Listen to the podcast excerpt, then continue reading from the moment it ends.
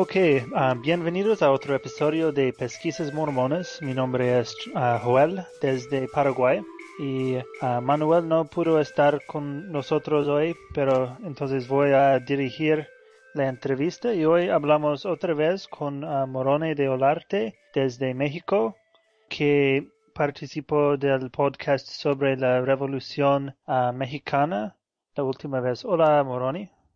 Hola Joel, mucho gusto nuevamente en estar con ustedes.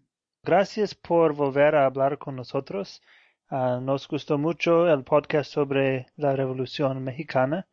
Entonces, Moroni es un estudiante de postgrado ah, haciendo su maestría en Historia de la Universidad Autónoma Metropolitana con el énfasis en la Revolución ah, Mexicana, el zapatismo y el mormonismo, ¿verdad? Sí, así es. Sí, tienes razón. Ok, ah, muy bien. Y aprendemos la última vez que muchos de los mormones en el centro de México se juntaron con ah, Zapata o con la revolución debido a, las enseñanzas mormonas y su interpretación de la doctrina mormona, especialmente en el libro de Mormón. Y que esto es un, una nueva idea que no fue muy desarrollada antes de sus estudios pero que realmente muchos de los mormones se consideraban zapatistas y, todo esto durante la revolución, ¿verdad? Sí, de hecho esa es, la idea. Pues no se habían hecho estudios muy profundos sobre la relación que tuvo el mormonismo en México, fundamentalmente en el centro de México, con la Revolución Mexicana, concretamente con el movimiento que, que encabezara Emiliano Zapata. Eh, y bueno, pues la investigación eh, se hizo, eh, hace algunos años ya empecé, y pues sí, en efecto, como dices, eh, aparecieron nombres de mormones que estuvieron con Emiliano Zapata y que a la postre o después iban a, protagonizar cosas importantes dentro de la historia de la historia mormona en México. Pues en, cuanto a la, la, iglesia y el mormonismo, pues haré un, recuento un poco rápido eh, sobre lo que sucedió con la iglesia mormona eh, durante la Revolución Mexicana, como sabemos, como la, la entrevista pasada que comenté, la revolución inicia en 1910, eh, inicia por una visión política, eh, Francisco I. Madero, el gran eh, iniciador de la revolución mexicana, se había postulado como para ser presidente y competía contra Porfirio Díaz, el presidente de México en ese momento, que ya tenía más de 30 años en el poder. Finalmente Porfirio Díaz no desea dejar el poder, encarcela a Madero, Madero se va a los Estados Unidos y desde allá proclama un plan, el plan de, el plan de San Luis. Muchas personas se unen al plan, y, así inicia la Revolución Mexicana. Obviamente, eh, en 1910, cuando inicia la Revolución Mexicana, los mormones ya estaban cimentados tanto en el norte de México, en las colonias mormonas de Chihuahua y otros lugares, y en el centro de México, fundamentalmente en comunidades como Zumba, Amecameca, Atlautla y otras más, ¿no? Tal vez un poco eh, Cuernavaca, etcétera, ¿no? Entonces, eh, porque el mormonismo entra en la segunda mitad del siglo XIX a México, ¿no? Ya finales de la segunda mitad del siglo XIX. Entonces ya en 1910, pues ya tenía ciertos años de estar aquí.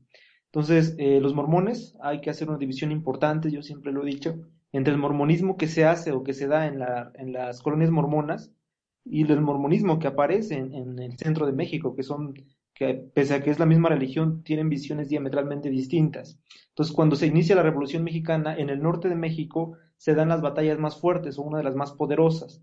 Entonces, eh, ahí aparecen hombres como Francisco Villa o Pancho Villa, Pascual Orozco, el mismo Madero está allá en el norte. Eh, y la mayoría de los mormones, eh, los mormones del norte de México se van, regresan a los Estados Unidos. ¿Por qué regresan? Porque la mayoría de los mormones del norte de México eran o tenían antepasados norteamericanos. Los mormones del centro de México no pueden hacer eso porque son nativos, son de México, no pueden salir a otro país. Eh, y además porque la condición económica de ellos era muy diferente a la condición económica de los mormones del norte de México. Entonces se tienen que quedar y tienen que tomar ya a lo largo, de, a lo largo del desarrollo de la Revolución Mexicana, que es más o menos 10 años, tienen que tomar partido, tienen que decidir qué hacer y qué no hacer la primera instrucción que se recibe, eh, que reciben los mormones del centro de México, era que no se, no se involucraran con ningún bando. Eh, pero bueno, una guerra, como diría Luis Cabrera, la revolución fue la revolución, movió todo, el tejido político, económico, religioso, etcétera. Entonces, más o menos en 1912, 1913, los mormones del centro de México tienen o deben tomar una, una decisión. o irse al bando federal o irse al bando insurrecto, fundamentalmente con Zapata, porque era el general que dominaba toda la, todo el centro de México. Y bueno, deciden irse con Zapata, como ya vimos, por las ambiciones que, que tenían, eh, tanto religiosas como también políticas, ¿no? O sea, Zapata era aquel hombre que eh, aún hoy día se cree defendía al campesino, quería el regreso de las tierras, eh, quería que fuera más o menos equitativa la economía, etcétera. Entonces la mayoría de los, de los mormones ven Zapata y en la causa zapatista algo positivo y se, se adhiere ahí. Con el paso del tiempo, eh, los mormones empiezan a ver a Zapata y empiezan a comparar a Zapata y a sus generales, como la vez pasada platicaba Gregorio Rivero, Everardo González, José Contreras y más, como hombres de Dios, y empiezan a compararlos con personajes que, que el libro de Mormón cita, ¿no? Empiezan a ver a Zapata como Morón y a Gregorio Rivero como un Elamán, etcétera, y se hacen, este, pues las lazos más fuertes, ¿no? Y como les decía en, en la entrevista pasada, muchos de los mormones del centro de México, estoy hablando de comunidades de Ozumba, este, un parte de Mecameca, Atlautla, se unen al ejército zapatista y defienden los lugares más emblemáticos para ellos, ¿no? defienden una comunidad que se llama Tecalco, donde fue la segunda rama del mormonismo en México, la defienden porque es importante simbólicamente para ellos. Entonces, bueno, mm. a grandes rasgos es así como se da la evolución del mormonismo en México durante la Revolución Mexicana. Los mormones del norte de México se van porque tienen lazos muy fuertes con la cultura norteamericana y antepasados norteamericanos, los mormones del centro de México no se pueden ir porque son nativos y tienen que tomar partido y se eh, alinean con el ejército libertador del sur que encabezara Emiliano Zapata Salazar, ¿no? Entonces, a grandes rasgos es como, es la, la dinámica que toma el mormonismo en México durante la Revolución Mexicana. Ok, y durante esta revolución ellos están aislados del liderazgo en Utah, ¿no? No, no hay mucho contacto entre ellos. Sí, claro. La Revolución Mexicana a partir de 1913 se hace muy dura, porque el gran líder, este, Madero, es asesinado y empieza ahora sí una guerra civil más cruenta. Es, empieza a derramarse sangre muy fuertemente. De hecho, en 1912-13 es cuando los mormones deciden, bueno, ¿qué hacemos? Ya no tenemos tanta conexión con los mormones norteamericanos, con Salt Lake City, con Utah. Entonces, ¿qué hacemos? Ya estamos solos. Así que, pues es cuando empiezan a, irse a los, al cuartel zapatista de Gregorio Rivero, concretamente, ¿no? Un general zapatista, y, y se, se, alían con ellos. Y obviamente se corta toda comunicación entre, entre las mormones de Utah con los mormones del centro de México. Es importante que entendamos que el, movimiento mormón del centro de México es diferente al movimiento mormón del norte de México con las colonias mormonas. Entonces, los mormones del centro de México pierden comunicación con, los mormones de Utah. O sea, eh, la Revolución Mexicana sí rompió muchos lazos económicos, políticos, obviamente religiosos, etcétera. Entonces, sí. en efecto, tuvieron que caminar solos, como diría algún historiador por ahí, eh, los mormones en el centro de México. Y lo interesante también es que no perdieron su fe. Yo platicaba en la entrevista pasada que aún en el cuartel zapatista, aún durante la Revolución Mexicana, 1914, 15, 16, 17, pues por muchos años, los mormones mantienen esa línea, esa, esa fe, esa religión, ¿no? Hacen, sus, hacen una oración, leen el libro de Mormón, entierran a sus muertos sin rezar, se hace un rosario sin rezar, simplemente hacen oración, cantan y lo entierran, así lo hacen ver los documentos, es decir, tratan de mantener lo más que pueden la pureza doctrinal del mormonismo. Ok, ¿Y, ¿y cuántos mormones hay en el centro de México durante esta época, más o menos? es complicado este, dar una cifra exacta de cuántos mormones hay, porque cuando está la Revolución Mexicana muchos registros se pierden, ¿no? Okay. Yo estimo que fueron alrededor de no menos de 100 los mormones que ya estaban ahí este, en el Ejército Libertador del Sur, entre hombres y mujeres y obviamente niños, ¿no? Eh, es complicado dar una cifra exacta porque fue un momento muy de convulsión en México. Incluso los archivos este, nacionales están incompletos en esa etapa. Los archivos parroquiales de la Iglesia Católica también están incompletos. Y obviamente los archivos mormones pues, están mucho más incompletos, ¿no? Pero yo calculo por algunas cartas, por algunos documentos que he leído, que en efecto, este, por lo menos 100 sí había. Ok. Y, y después de la revolución, ¿cómo, ¿Cómo fue el país? ¿Cómo fue la iglesia mormona uh, cuando paró la guerra civil? Después de la revolución, eh, hablar un poquito del país. Después de la revolución, el caudillo que queda para gobernar eh, se llamaba este, Álvaro Obregón y él trata de, parar la matanza. Él se da cuenta que los anteriores presidentes que estuvieron durante la revolución, estoy hablando de Madero, estoy hablando de Venustiano Carranza, de Victoriano Huerta, cometieron un error de no eliminar los focos de poder que estaban en México. Así que Álvaro Obregón empieza a decir, bueno, tenemos que hacer asesinatos políticos porque es importante para eliminar poder. Entonces, en la región donde estaban los mormones, había un general que se llamaba Everardo González y este y Gregorio Rivero. Gregorio Rivero es el general que acoge a los mormones, que los cuida durante la Revolución Mexicana, y Gregorio Rivero estaba supeditado, es decir, recibía órdenes de Everardo González. Everardo González no le caía muy bien el presidente Álvaro Obregón, Así que Álvaro Obregón manda a matar a Everardo González y lo asesinan en la casa de Gregorio Rivero. Ahí es donde lo envenenan. Y entonces te das cuenta que se empiezan a tejer ciertas eh, alianzas, ¿no? Lo interesante es que Gregorio Rivero llega a ser presidente de, municipal, ¿no? Del poblado, de su poblado, etcétera. Entonces te das cuenta que se empiezan a tejer alianzas.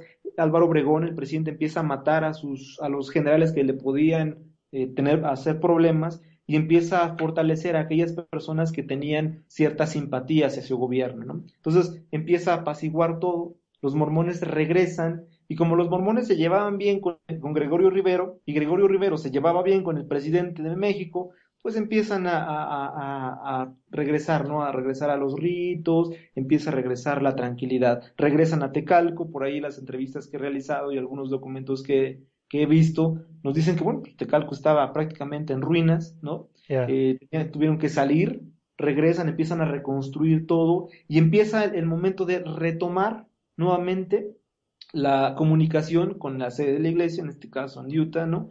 Y poco a poco, paulatinamente, ¿no? Pero también se da un fenómeno muy interesante y es lo que yo, yo le decía a, a Manuel la vez pasada. Después de la revolución aparece un nacionalismo muy fuerte en México muy, muy fuerte. Y obviamente ese nacionalismo estaba alimentado por los gobiernos postrevolucionarios, por los gobiernos de, de Álvaro Obregón, este, de la Huerta, Plutarco Elías Calles, etcétera, ¿no? Ese nacionalismo era tan fuerte que antes, que, bueno, que durante, después de la revolución, se da un movimiento muy importante en México. Eso es el, entra como presidente después de Álvaro Obregón y uno más, entra como presidente Plutarco Elías Calles y Plutarco Elías Calles era el ala más radical de la Revolución Mexicana y trata de poner, trata de poner eh, en práctica los preceptos más radicales de la Revolución Mexicana. En este caso, trata de, eh, la visión de Plutarco Elías Calles era que ningún extranjero tuviera jurisdicción o poder en, en el México que se estaba reconstruyendo. Y eso, eso en ningún extranjero incluía obviamente a las partes religiosas, a los curas, párrocos de otros países y obviamente a los ministros religiosos de otros países, ¿no? Entonces, aparece algo que se llama la ley Calles, más o menos en 1926. Entonces, imaginen esto, después de la revolución, los, en, la, revolución los mormones no tienen ninguna relación con Utah porque era difícil, con el centro de la iglesia. Termina la revolución y aparece un nacionalismo muy fuerte, ¿no? Pero ese nacionalismo empieza a debilitar a los ministros de culto extranjeros, los, por, avalados por el gobierno mexicano de ese tiempo, ¿no? Entonces, apenas los mormones estaban teniendo contacto con Utah y otra vez el gobierno dice, pues no, no hay gobiernos, no hay, no debe haber ministros religiosos extranjeros y otra vez los mormones empiezan a perder ese posible contacto con Utah. No lo pierden al 100% como lo perdieron en la Revolución Mexicana, pero sí empieza a ser menos, a menguar tanto es la visión del gobierno mexicano de no permitir que los, ministros extranjeros tengan poder en México, que la Iglesia Católica o los, miembros de la Iglesia Católica, la mayor parte de los miembros de la Iglesia Católica, estallan un movimiento en 1926 que se llama la Guerra Cristera. La Guerra Cristera en México duró más o menos tres años, ¿no? El presidente Plutarco Elías Calles hizo una ley muy radical en donde pedía que los obispos extranjeros de la Iglesia Católica se fueran de México, no tenían derecho a guiar ninguna este, reunión, no podían vestir sus vestimentas religiosas fuera, ¿no? En las calles, etcétera, y eso obviamente radicalizó al, al, católico promedio, al católico normal, y ahí inicia una, una etapa muy convulsa de México que se llama la Guerra Cristera, ¿no? Eh, los cristeros empiezan a, pelear que, pues, que les permitan pues, profesar su fe, ¿no? Y todo ese, ese contexto también les pegó a los mormones, ¿no? En este caso, en ese momento, el, si mal no recuerdo, el presidente de la misión mexicana era Rey L. Pratt, Rey Lucero Pratt, y con la ley Calles, todos los misioneros mormones norteamericanos los sacan de México, incluido el presidente de misión Rey L. Pratt, lo sacan. Entonces, Rey L. Pratt tiene que irse a los Estados Unidos y desde allá medio tratar de guiar a la misión mexicana, que apenas había salido de la Revolución Mexicana y, de repente llega la ley Calles, esa ley Calles dice, tienen que salir los ministros religiosos extranjeros, no tienen jurisdicción, no pueden guiar reuniones, no pueden ofrecer este, ordenanzas, no pueden hacer nada los extranjeros. ¿Y, esto, esto afecta también a los misioneros o claro. al presidente de misión? No, no puede tener misioneros norteamericanos, ¿no? Sí, como te digo, los misioneros norteamericanos todo ese contexto estaba en México, los misioneros norteamericanos también fueron afectados, tuvieron que salir de México por, el, por orden del gobierno mexicano. El presidente de misión, Rey L. Pratt, como te digo, tuvo que salir de México porque él, él, él este, pues no, no podía guiar ninguna reunión, ¿no? Entonces tienen que salir. Y eso, repito, afecta todo ese contexto de nacionalismo, todo ese contexto de leyes, todo ese contexto anti, anti extranjerismo, por decirlo de esa manera, ¿no? Afecta a los mormones. Entonces, más o menos así es esa etapa tan convulsa después de la Revolución Mexicana. Si la Revolución Mexicana fue difícil para el mormonismo en México, la posrevolución fue también muy complicada por esos gobiernos tan nacionalistas que, nos, que les tocó vivir al México de la primera mitad del siglo XX. Sí, y la, la iglesia mormona, cuando está abriendo un país al Evangelio, ellos siempre imponen líderes presidentes de misión y misioneros generalmente de, Estados Unidos, de la sede de la iglesia, porque ellos tienen la experiencia, tienen el apoyo de, los apóstoles y todo esto. Y entonces e, ellos no tenían la práctica de dejar que un país desarrolle su propio liderazgo o lo que sea. Los líderes siempre venían de Utah, ¿no? Sí. Sí, de hecho, es muy interesante esto porque para analizar este, la tercera convención hay que entender perfectamente cómo el nacionalismo de que crea el gobierno mexicano post-revolución y cómo ese nacionalismo religioso que está en las líneas del libro de Mormón influye fuertemente, ¿no? Como te decía, en un primer momento, en la revolución mexicana, las, la línea o la unión con Utah, la comunicación con Utah se pierde. Entonces, los líderes mormones o los mormones mexicanos tienen que caminar solos y obviamente aparecen líderes, ¿no? Líderes mexicanos. Después inicia la parte de, Plutarco Elías Calles con la guerra cristera, ¿no? esa guerra que Plutarco Elías Calles dice tienen que salir todos los extranjeros, ministros, y pues obviamente también les toca a los misioneros mormones norteamericanos y al presidente de misión, Rey L. Pratt, tienen que salir de México. Entonces, otra vez, nuevamente, los mormones tienen que caminar solos. Y en esa etapa de 1926 al 29, pues también surgen eh, líderes mormones, ¿no? Eso agrégale a eso que se estaba creando un nacionalismo muy fuerte en México, un nacionalismo que ensalzaba el pasado prehispánico, que las pirámides eran importantes, que los códices eran importantes, que el arte prehispánico era importante, que los lenguajes nativos de México, el otomí, el náhuatl, el mixteco, el zapoteco, etcétera, eran importantes. Entonces se empieza a crear un ambiente de un nacionalismo a ultranza, muy fuerte. Y eso agrégale, ya hablando de los mexicanos, que el libro de Mormón tiene una especie de nacionalismo muy fuerte hacia los lamanitas. Los lamanitas es el pueblo escogido, los lamanitas van a florecer como la rosa, los lamanitas tienen que retomar el poderío, la, la dirección de la iglesia de Jesucristo real, ¿no? Entonces, agrega todo eso y tienes el caldo de cultivo preciso e importante para que aparezca lo que ahora la que la iglesia mormona ha llamado la tercera convención. Y lo interesante aquí, tienes que agregarle a todo eso que muchos mormones que estuvieron en la tercera convención participaron en la Revolución Mexicana con el ala más radical de la Revolución Mexicana, que fue el ala que dirigió Emiliano Zapata Salazar.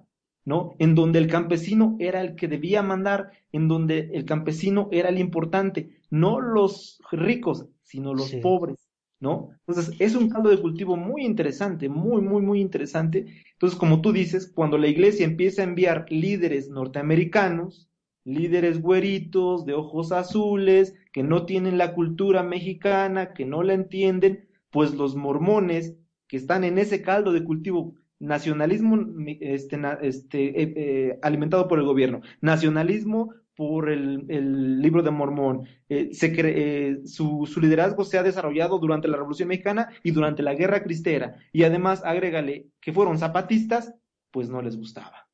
No, oh, bueno, entonces me parece que, que pasó dos cosas. Uno es por la, la revolución. Los miembros en México tenían que ser independientes y de esta independencia eh, líderes subieron y todo esto.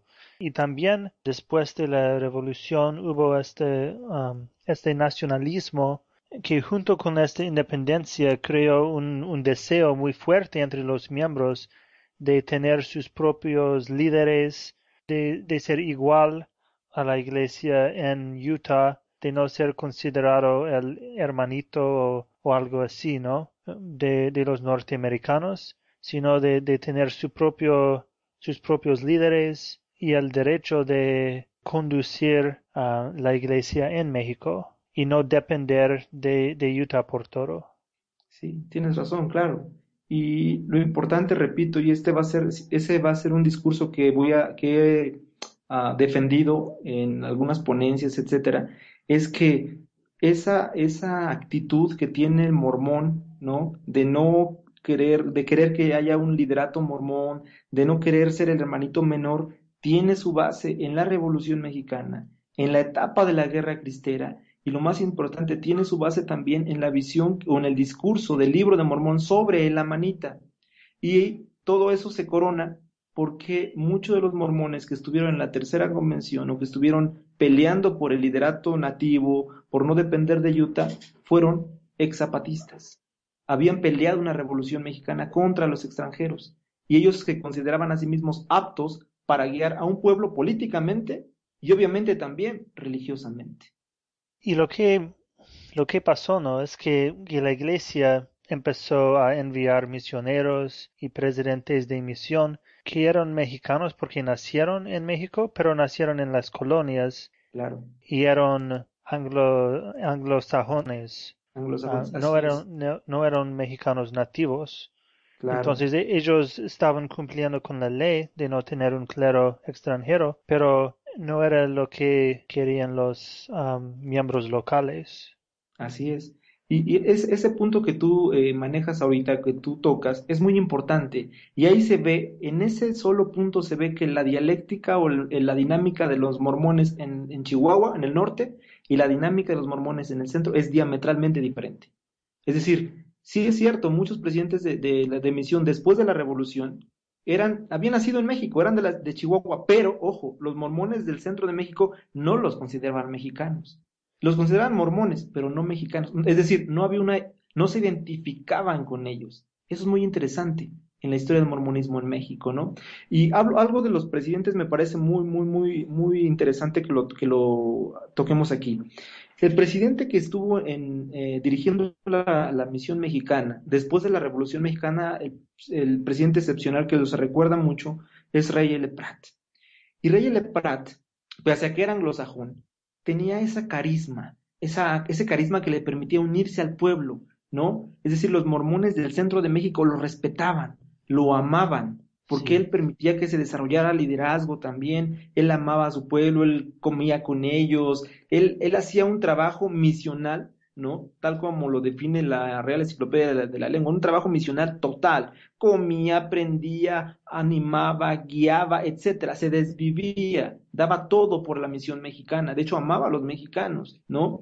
Eh, muchos de los diarios de esa época ponen a Rey L. Pratt como el gran líder. Pese a que eran anglosajones, los mormones lo respetaban, sí. ¿no? Sin embargo, cuando Rey L. Pratt muere, el siguiente presidente, si mal no recuerdo, es Anthony, Anthony W. Evans o algo así y él no.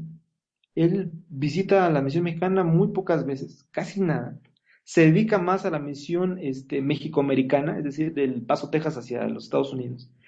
Y no descuida la misión mexicana totalmente.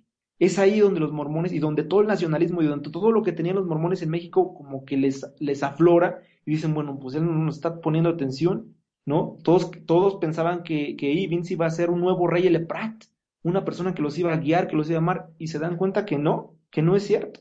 Entonces, pues empiezan a, enviar cartas a la iglesia, empiezan a moverse. Y sí, en efecto, la iglesia pone a Harold Pratt, si mal no recuerdo, ¿no? Que había nacido en las colonias mormonas en, Chihuahua, etcétera. Pero Harold Pratt, pues tampoco es un rey L. Pratt, ¿no? Harold Pratt, si mal no recuerdo, era familiar de Pratt, ¿no? De rey L. Pratt, pero tampoco es así. Entonces, eso también influye mucho en el descontento del mormón eh, nativo del centro de México, ¿no? Entonces, todos esos factores que estamos eh, enumerando, el nacionalismo propiciado por el Estado mexicano, el nacionalismo que está en el libro de Mormón sobre la manita, los que habían sido zapatistas, la ley, la, la guerra cristiana, las leyes de calles contra el clero extranjero, etc. Todo eso, y luego la, la poca atención de los presidentes que suceden a Rey L. Pratt, pues es un caldo de cultivo que hace que explote lo que la iglesia ha denominado la tercera convención. Sí, entonces, empezando ya en 1931, los miembros mexicanos empiezan a peticionar a Utah por un presidente mexicano, un presidente de misión. Y debemos anotar que no había estaca mexicana en esta época, entonces el presidente de misión no era solo encargado con la misión, sino también con el, distrito eh, y todo de, todo de la iglesia en México. Era el líder ah, supremo, el, el eclesiaste mayor en México. Entonces, en 31, 32, ellos hicieron la primera y segunda convención peticionando a Salt Lake por un presidente mexicano, ah, pero sus peticiones fueron uh, rechazados, ¿no? Claro, así es. Hasta llegamos a 1936, que es el año de, la tercera convención. así es. ¿Y cuál es la actitud de Salt Lake al respecto de, de las, de las pedidas de los santos en México? Yo tengo una, hipótesis sobre la actitud que tiene Salt Lake. Creo que en las primer, la primera, segunda y tercera convención, en el momento, en, el, en la parte que dirige este, Anthony W. Vince, si no recuerdo, y Harold Pratt, es de total desconocimiento. Es decir, eh, tenían conocimiento de lo que estaba pasando en México, pero no tenían las, las bases, no tenían eh, un conocimiento certero. Sabían lo que estaban pidiendo los mexicanos, sabían eso, pero por la poca información real que enviaban los presidentes de misión, en especial Harold Pratt, ¿no? Pues tuvieron una especie de se veían reacios, pensaban que los, mexicanos estaban saliéndose de la línea, y de hecho sí. lo estaban haciendo, ¿no? En cierto momento, pero para ellos era, estaban ya siendo apóstatas, ¿no? Estaban, estaban, estaban muy mal, ¿no? Es hasta que esa actitud cambia con, con Pierce, con el presidente de, de misión mexicano, que sucede, si mal no recuerdo, Harold Pratt, y empieza una especie de diplomacia, de unión, etcétera, y Salt City empieza a cambiar. Pero la primera actitud de Salt City hacia los convencionistas es de total rechazo. Y ese total rechazo, para mí como historiador, tiene que ver con la poca información o la información negativa que los presidentes de, de misión antes de Pierce enviaban a Salt City probablemente parecía a ellos como si los ah, miembros mexicanos estuvieran sacando al presidente Pratt, que era escogido por el profeta, era como un rechazo del profeta y de, su derecho de, elegir el presidente de la misión, ah, que sería apostasía en su, en su mente, pero e, ellos no tenían un conocimiento bueno sobre las actitudes en México al respecto y, interpretaban la, petición de la, ah, de la manera peor posible. Sí, esa es mi, mi, tesis, es mi hipótesis. Algunos textos, algunos diarios que he leído sobre que han sobrevivido esa época de mormones, este, me da esa impresión. Me da esa impresión de que Salt City fue muy duro pero no fue totalmente la culpa de Salt Lake City, sino más bien fue la, poca información que se tenía, ¿no? Además, repito, el contexto mexicano era complicado, es decir, estamos hablando de 1936, las comunicaciones eran complicadas, ¿no? Entonces, este, todo eso, pues, eh, coadyuvó a que, pues, lamentablemente en 1936, pues, se rompieran las relaciones, ¿no? Entre la iglesia en Salt Lake City y la iglesia mexicana guiada por Abel Páez. Sí, y probablemente los, los miembros en Utah tenían una actitud que durante esta época también había nacionalismo estadounidense Claro, de, de superiori- superioridad, que era el paternalismo de, de ir y ayudar a los ah, pueblos de otros países a mejorar su situación.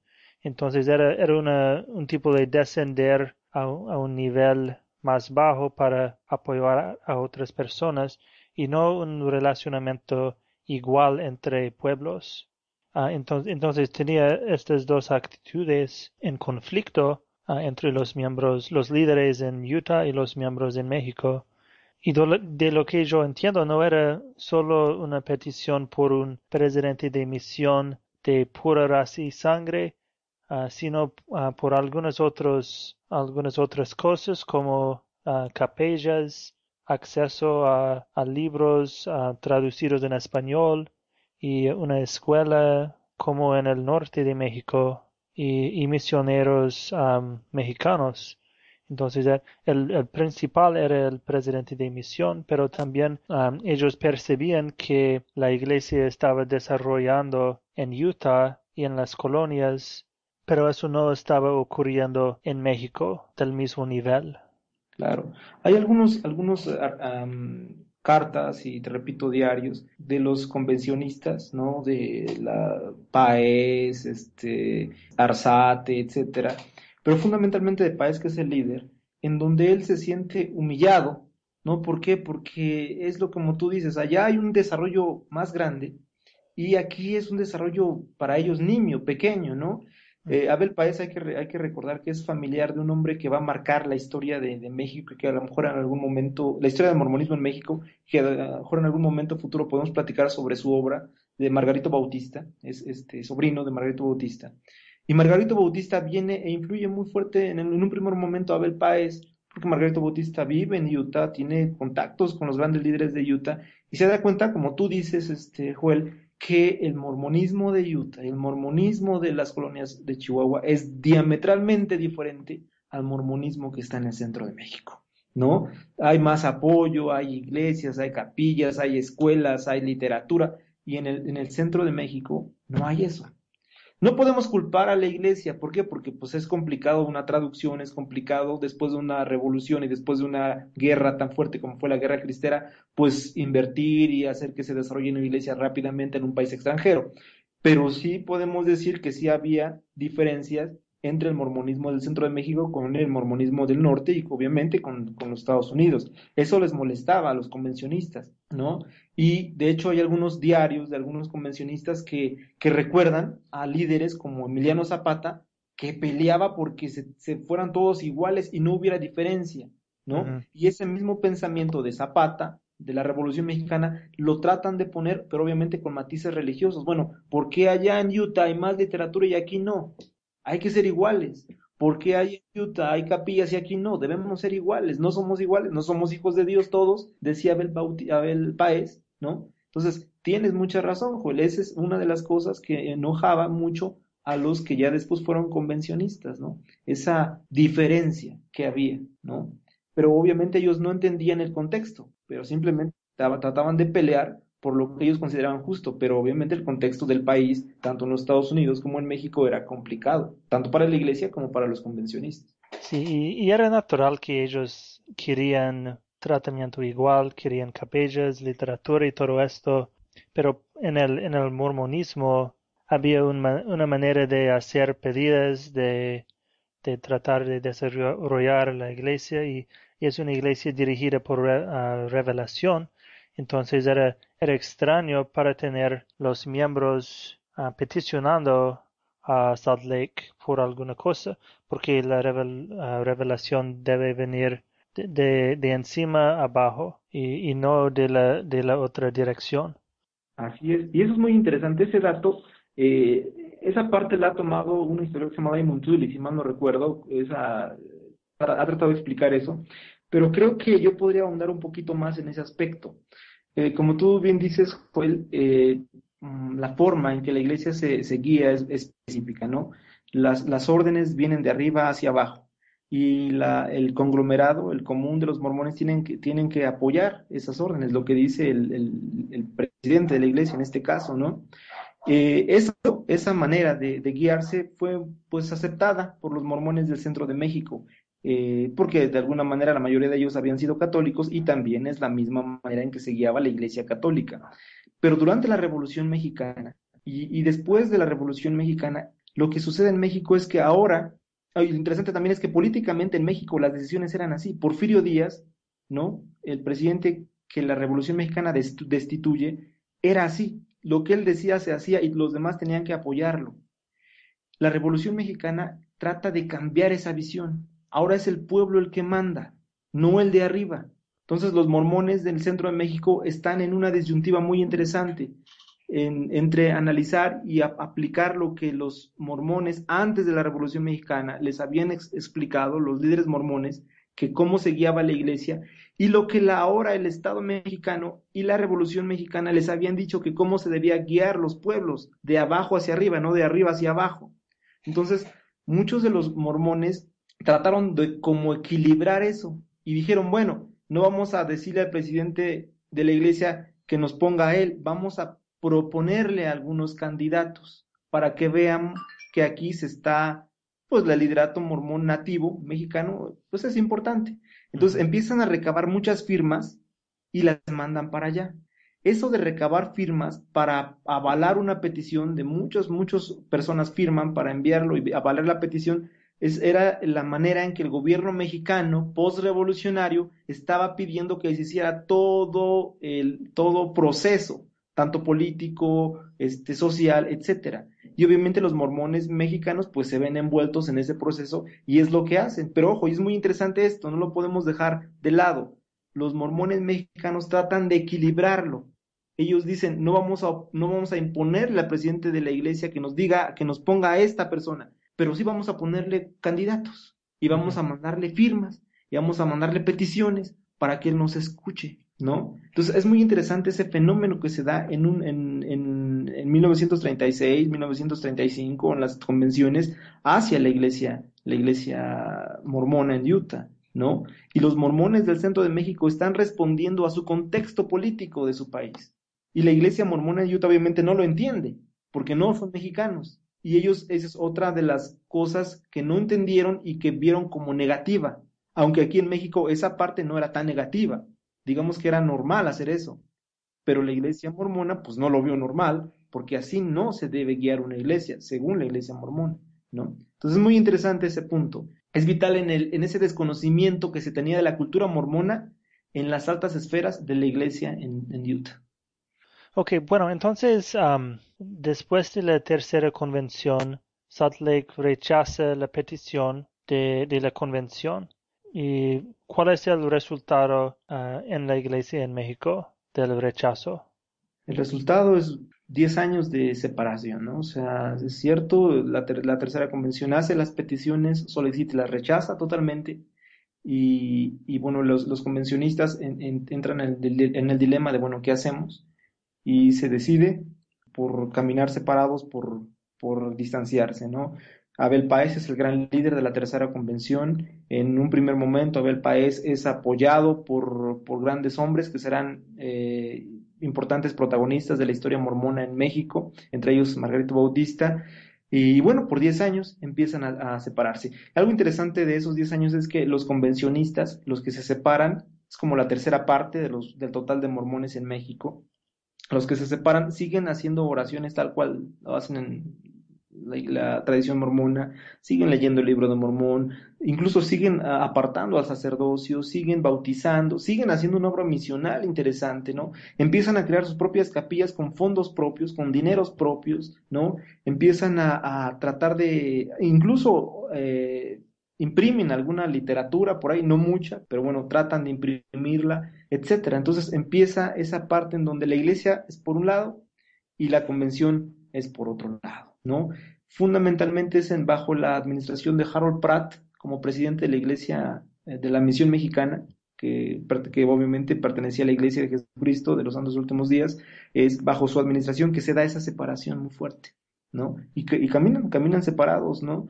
Y en los primeros años, por algunos diarios que yo he podido ver, hay una, mm, un descontento, una, un enojo hacia tanto los que están con la iglesia, están atacan a los convencionistas, como los que están, como los convencionistas atacan a los de la iglesia, hay un ataque muy fuerte en los primeros años, 36, 37, 38.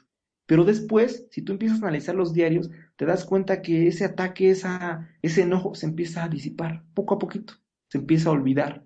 Bueno, si no olvidar, sí empieza a menguar el poderío de ese enojo. Y creo que es algo muy importante para que cuando llega a Pierce, este, empiece ya a tratar de la, la gran reconciliación, ¿no? Entonces, eh, los 10 años fueron muy interesantes, yo los podría dividir en dos, del 36, 37, 38, 39 y 40, cuando son más radicales tanto los de la iglesia como los convencionistas y ni siquiera se hablan, ¿no? Se atacan mutuamente, eh, se consideran casi enemigos, pero después del 40, 41, 42, etcétera, empieza a menguar eso, empieza a disminuir. ¿no? Y empieza a aparecer el camino que los llevaría ya a la gran reconciliación. ¿Por qué empieza a disminuir? Por muchas cosas, ¿no? O sea, primero, la, el gran líder de la tercera convención, Abel Paez, empieza a, bueno, se enferma, le da diabetes. Y obviamente esa enfermedad es complicada, no es tan fácil, ¿no? Segundo, muchos de los, de los de 1936 que inician la Revolución Mexicana ya eran adultos ya después de cinco años, de seis años, empiezan a cansarse y empieza a haber una especie de nueva generación de líder dentro de la tercera convención, de líderes dentro de la tercera convención, líderes que en 1936 pues eran más o menos jóvenes y después cuando empiezan a ser líderes, como que su visión empieza a cambiar, ya no es tan radical como la de sus, de los primeros líderes, los primeros cinco, tres años, ¿no? Entonces empiezan a cambiar y eso creo que es muy importante, ¿no? El cambio de liderazgo, el cambio de visión que tienen los de la tercera convención. Y empiezan a, relacionarse también con eh, los de la iglesia que no pertenecen a la tercera convención. Otro factor, y me parece interesante, es que algunas familias eh, convencionistas tenían familiares que pertenecían a la iglesia. También como que los lazos familiares, los lazos de amistad empiezan a jugar un papel importante para que el, el gran enojo de 1936 para 1940, 41 empiece a bajar, ¿no? Entonces es muy interesante eso. Sí, entonces eh, poco después de la división tenía mucha, mucho sentimiento fuerte entre los dos grupos, aunque las iglesias eran básicamente paralelas, ah, adoraban de la misma manera y todo esto. Ah, después de algunos años eh, empezaron a disminuir la ira y, y todo esto y estaban más dispuestos a tener una reconciliación, ¿no? Y, de lo que yo entiendo, el presidente Pierce era la llave en esto, ¿no? Él trabajó mucho para entender los convencionistas y, también para, para cambiar la opinión de Salt Lake sobre los convencionistas y, tratar de, de, encontrar alguna manera de, de, juntar la iglesia en México. Sí, así es. Eh, Pierce fue una pieza clave, pues ah, muy importante en el regreso de los convencionistas. Eh, es importante mencionar que en 1940-41, por lo que yo he leído en algunos diarios, la visión empieza a cambiar, pero no es una visión que tienda a, reconciliación, sino más bien a llevársela a, aceptar un poquito, pero no sin, pero no necesariamente a regresar, ¿no? Esa visión empieza a cambiar ya con el, con el o esa idea empieza a aparecer ya cuando Pierce empieza a hacer un trabajo de diplomacia muy bueno entre los convencionistas, los, les empieza a regalar literatura, les empieza a invitar a las reuniones de la iglesia, empieza a tener amistad con eh, Abel Paez, que es el gran líder convencionista. Ahí sí empieza a cambiar, por eso ya son los últimos años de la tercera convención, estoy hablando del 45, 46. Pero repito, en los, la, de 1936 al 39, 40 es muy duro el enojo Después empieza a cambiar, pero no se empieza a pensar en reconciliarse. Esa idea aparece ya en los últimos años de la tercera convención, por, y esto es muy importante, por la gran diplomacia de Pierce, ¿no? Por la, gran sagacidad de Pierce y también obviamente eh, por la, el cambio de actitud que tiene la iglesia en, en, Salt Lake City hacia los convencionistas, ¿no? Eh, Pierce se da cuenta que más bien fueron malos entendidos, ¿no? Entre los convencionistas. Es decir, Pierce se maravilla porque siguen haciendo bautismo, siguen cantando himnos, siguen aún eh, sosteniendo hasta cierto punto al presidente de la iglesia, siguen eh, ordenando al sacerdocio. O sea, los convencionistas es la iglesia mormona solo separada, ¿no? Entonces Pierce se da cuenta de eso. Y dice, bueno, estamos cometiendo un, cometieron un error, cometió un error, Evans cometió un error, Pratt, Harold Pratt, no, no Ray Lucer Pratt, sino Harold Pratt cometió un error y hay que enmendarlo. ¿Por qué? Porque Pierce se da cuenta que el potencial que tiene la tercera convención y los miembros de la tercera convención es muy grande. Y ese potencial, este, los grandes líderes de la, de la convención, el más importante, Abel Páez, lo explota empieza a delegar responsabilidades, empieza a enviar misioneros, empieza a explicar, etcétera. Y obviamente Pierce se da cuenta que si los de la tercera convención regresan a la iglesia, la iglesia en México iba a ser mucho más fuerte. ¿Por qué? Porque, y yo creo que es muy importante y en los diarios nos damos cuenta, porque la fe de los de la tercera convención y la, y la, la, la certeza que tenían de la veracidad del evangelio era mucho, muy fuerte, ¿no? Entonces Pierce dice, no, tenemos que hacerlos regresar, porque son, es necesario para la iglesia. Y lo más interesante, la tercera convención se da en la tierra donde es la segunda rama en todo México, en Tecalco, es la, gran sede de la tercera convención, en Ozumba, en Amecameca, ¿no? En donde estuvieron los zapatistas, donde ese nacionalismo fue muy fuerte, ahí se da la tercera convención, ahí es donde aparece la tercera convención. ¿No? Y Pierce se da cuenta de eso. Pierce es muy sagaz para mi, para mi gusto, para mi, lectura, es muy sagaz, es un gran diplomático y, es un estratega. Y empieza primero a, tener relación poco a poquito con los de la tercera convención. De hecho, muchos se burlan de él. Hay, hay algunos diarios en donde dicen, ah, Pierce quiere regresar con nosotros, quiere venirse con nosotros. Se empiezan a burlar de Pierce, los de la tercera convención, e incluso le empiezan hasta cierto punto a aprovecharse de él. Pero finalmente el juego de Pierce era ese, ganarse la confianza de los de la tercera convención, fundamentalmente de Albert Paez, de Narciso Sandoval, de Apolonio Versate, etcétera, y, poco a poco, paulatinamente, llevarlos a la iglesia otra vez y, lo logra. Lo logra y lo, hace tan bien que, incluso eh, Jorge Alberto Smith, el gran presidente de México, llega en el gran presidente de la iglesia, perdón, llega en, en 1946 y hace la gran reunificación. Pero todo es trabajo de Pierce, para mi gusto. Sí, lo, que entiendo es que él hizo dos cosas de diplomacia muy, muy buenas.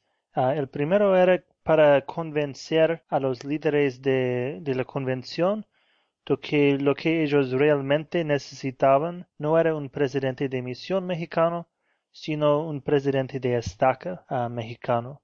Que, que, si la iglesia en México podía crecer a tener una estaca, ahí ellos tendrían ah, el liderato mexicano el líder, un líder local y ellos deberían enfocarse en establecer un estaca en México. Y, otra cosa que, que, él hizo fue ah, con la reconciliación, uh, él convenció a Salt Lake a cambiar la excomulgación de algunos líderes de la, convencionistas a hacer suspensiones para ayudarles para no ser tan duro, para reconocer que había culpa en, en ambos lados y, ayudar a solucionar esto.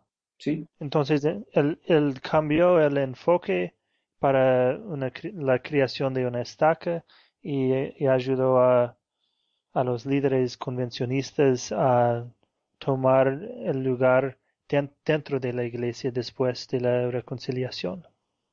Sí, sí, así es. Y es muy interesante esto, Joel, que, que dices, porque se ha escrito mucho la tercera convención, pero se llega hasta ese punto al que la gran reunificación, Jorge Alberto Smith regresa, Pierce hace el gran trabajo de diplomacia, y después, ¿qué pasó con la visión de los convencionistas? Solo se reunieron a la iglesia y se acabó. Y lo que yo he visto en algunos diarios de la época de, de convencionistas es que en un primer momento, Joel, ellos ven que esa visión que Pierce les, les puso para que regresaran a la iglesia de no busquen un presidente de misión, busquen un presidente de estaca. ¿no? Esa visión los lleva a la iglesia, sí, pero se dan cuenta que esa visión es a muy largo plazo y que siguen sin tener un líder este, de raza, ¿no? Porque esa, esa idea no se les quita a muchos convencionistas, ¿no? Finalmente el, gran líder convencionista regresa a la iglesia y con él todos los demás, pero las ideas, como diría un antropólogo, es más fácil partir un átomo que quitar una idea y esas ideas siguen. Y es muy interesante esto, y esto no lo dicen algunos artículos de los eh, que, eh, historiadores, pero muchos de la tercera convención que regresaron en el 46, como no, como no se da que el presidente destaca sea mexicano, si bien ya no, ya no peleaban el presidente de misión, pero si el presidente destaca y no se da, se separan de la iglesia. Hay muchas familias que en su momento pertenecieron a la tercera convención, regresaron a la iglesia en el 46 y que ahora en Atlautla, en Ozumba, ya no son mormones. Mm. ¿Por qué? Te vas a los diarios de los abuelos, de las personas mayores, y es la iglesia nos engañó. Oh, interesante, porque la, la primera estaca fue organizada en 1961. Claro, o sea, mucho tiempo después de la gran 15 años después. Y, ellos uh, impusieron un presidente de estaca de Estados Unidos o de las colonias, ¿no? Harold Brown. Exactamente. Y de hecho, muchos de, o sea, tú vienes, tú analizas y eso, eso es otra parte de, de, la investigación que estoy haciendo es qué pasó con los convencionistas. Sí, muchas, muchas familias se quedaron, pero ¿y las otras? ¿Qué pasó? Y muchos de ellos fue por eso. La iglesia decía nos engañó, nos volvió a engañar y esta vez no queremos saber nada de la iglesia. Y ellos pensaban que tenían una promesa de la iglesia para, para poner un líder mexicano como el presidente de Estaca. Exactamente. Y como no se dio, se separan.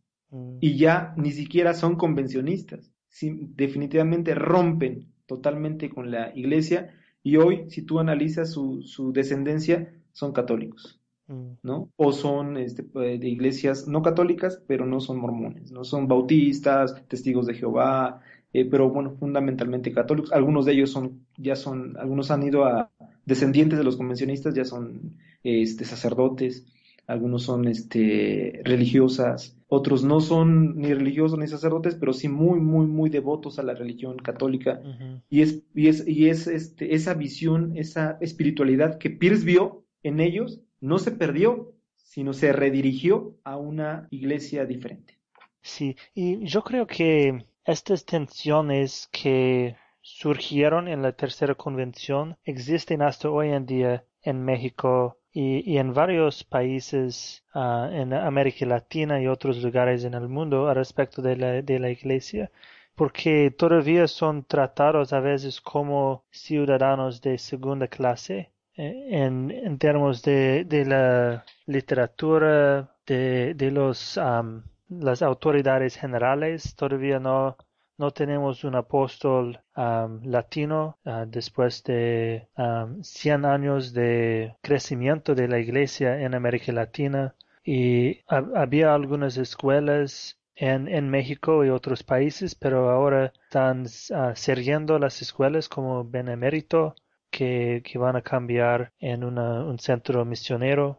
Entonces yo, yo creo que todavía existe esta, esta tensión o este, problema de la, de la iglesia en fuera de Estados Unidos de sentir como una segunda clase en la iglesia, de no tener los mismos derechos, privilegios y, todo esto, que no fue solucionado por la reconciliación, pero continúa siendo ah, un problema para la iglesia. Sí, yo creo que sí. Eh, muchos mormones, tú sabes, en México hay mucha eh, migración hacia los Estados Unidos por trabajo, etcétera, y muchos eh, mormones que van a trabajar a los Estados Unidos, bueno, buscan la iglesia, ¿no? Allá y se dan cuenta de eso, como tú dices, que es totalmente diferente, ¿no? Cuando regresan aquí a México ah, pasa un fenómeno muy interesante. O son muy devotos a la iglesia mormona o se inactivan. No, yo, yo he visto eso, o sea, tú analizas eso de la lista, yo puedo hacer una lista grande de las personas que yo conozco y que he visto, van a trabajar a los Estados Unidos, regresan, se dan cuenta que es diferente, o se hacen muy devotos, así a ultranza, o se inactivan. Y tú platicas este, con ellos y es precisamente eso lo que dicen, es que es diferente. Tanto las personas devotas como las personas inactivas dicen la gran palabra es diferente, es otro mundo, ¿no? Y, lamentablemente es eso, ¿no? Yo ahorita, si tú me preguntas, ¿se dará otro movimiento en otro país similar a la tercera convención en la iglesia mormona? Yo creo que es complicado, porque como te dije al inicio, fue un caldo de cultivo, es decir, fueron características específicas en México que permitieron que un movimiento como este se diera y lo más interesante, que durara 10 años, ¿no? Eh, fueron específicas cosas en México, en los Estados Unidos, en la ideología, etcétera, que permitieron eso.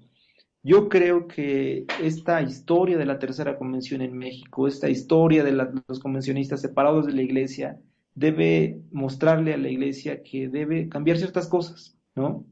que debe tratar de equilibrar, ¿no? Finalmente es una iglesia mundial, es una iglesia en interacción con culturas, con visiones, con idiomas diferentes. Y hay que tratar de equilibrar. Es cierto, es complicado, pero creo que en este mundo tan globalizado es necesario equilibrar, ¿no? Si en 1936 gente aquí en México pudo hacer un, movimiento así, sin tanta información, porque es importante que sepamos eso, era difícil la información. Hoy, en 2013, con solo hacer un clic, te das cuenta de las diferencias entre la iglesia norteamericana, la iglesia en Utah y la iglesia en otras partes del mundo, ¿no? Y si bien no se puede dar un, movimiento como la tercera convención, sí se pueden dar, pues, personas que ya no van a la iglesia, personas que ven cosas y dicen esto no va así, esto no funciona, es decir, una separación total hacia de la iglesia. Y creo que es importante, es un foco rojo que deben entender los, los líderes de la iglesia y los que hacen las estrategias, porque finalmente es lo que sucede en la iglesia.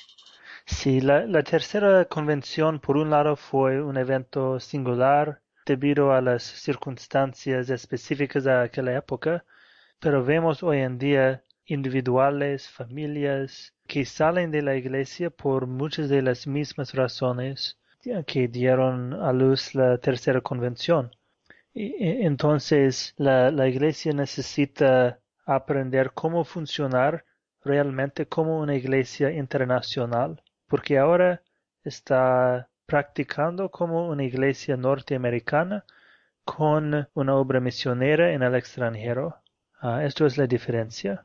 tiene que pasar para ser una organización realmente internacional y, hasta que hagan esto no van a continuar a perder personas por las razones de que hablamos y probablemente no vamos a ver otra tercera convención de un gran grupo saliendo al mismo tiempo y formando su propia iglesia y todo esto, pero a las personas salen uno a uno de la misma manera por las mismas razones. Y, para mí esta es una de las lecciones que podemos aprender de la tercera convención. Eh, es cómo, cómo ah, establecer una iglesia internacional a donde los, los miembros en todas las partes tienen una voz, uh, reciben la atención de, de, la sede de la iglesia, pueden peticionar y ser escuchado.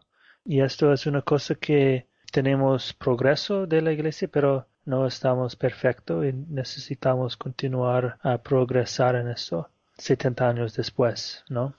Así es. Creo que es una de las grandes lecciones de la tercera convención, lo que tú dices, ¿no? Eh, y yo creo, yo haría un símil, si bien en la tercera convención, pues no fueron, fueron la tercera parte de los miembros en México, 800 mm, personas más o menos, mil, más los grandes, si hablamos de más, lo, máximo, mil personas que salieron de la iglesia, eh, por los mismos, eh, hoy, por las mismas razones, si, si, es cierto, se salen de uno en uno, pero ese uno en uno, multiplícalo por todos los países donde está la iglesia, pues ya son más de mil, ¿no?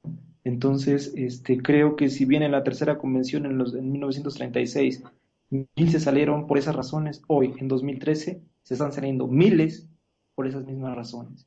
Y creo que es un foco rojo a la iglesia mormona, ¿no? Para analizar qué está haciendo mal. O bien, si lo está haciendo bien, pues mejorarlo, ¿no?